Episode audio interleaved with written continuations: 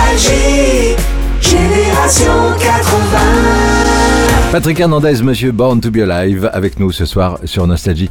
Alors Patrick, il y, a- il y a plein d'histoires autour de ce titre, euh, notamment, euh, bah, on en parlait tout à l'heure euh, en coulisses, euh, cette fameuse histoire de, de- de Madonna. Est-ce que enfin on peut savoir, la connaître la vérité? Est-ce qu'elle a chanté dans la chanson? Est-ce qu'elle était choriste? Est-ce qu'elle était danseuse?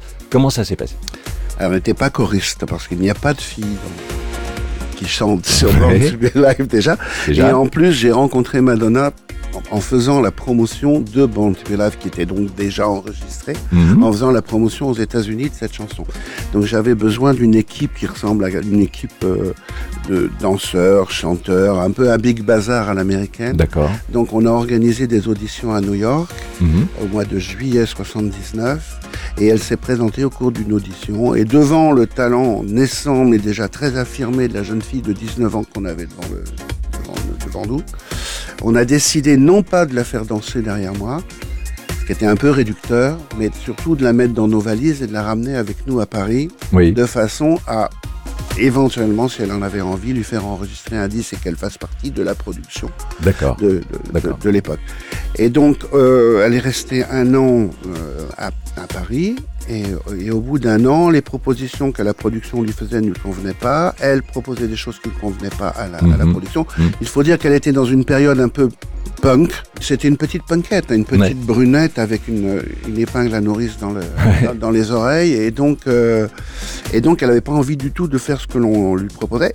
Chose qu'elle a fait après d'ailleurs, entre parenthèses, puisqu'on on lui proposait de faire de la, de la pop song euh, de filles. Et en fait, c'est ce qu'elle a fait. avec- Holiday. puis- voilà, Holiday, Like a Virgin, et La Isla Bonita. C'est exactement ce qu'on voulait lui faire faire à l'époque, mais qu'elle ne voulait pas faire. Donc peut-être la seule chose qu'on lui a apporté quelque part, c'est de lui souffler dans le tuyau de l'oreille qu'elle pouvait chanter, parce qu'elle n'avait pas du tout envie de chanter, en plus. Bah, c'est déjà vachement bien. Ouais. Et est-ce qu'elle euh, elle a, elle a donné un retour à, à ça? J'ai des nouvelles assez régulièrement par Ouais. la bande.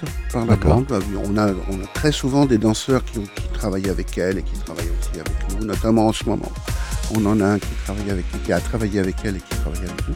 Donc j'ai des nouvelles de coucou comme ça, mais euh, on est un peu sur deux planètes différentes. C'est euh, moi je, je suis à la campagne. euh, au fond du, du Vaucluse Oui, et, oui. euh, et- et j'évite les, les grandes métropoles, donc on a peu de C'est chance plutôt de se mal. croiser à un moment ou à un autre. C'est sûr. Merci Patrick. Madonna qu'on adore.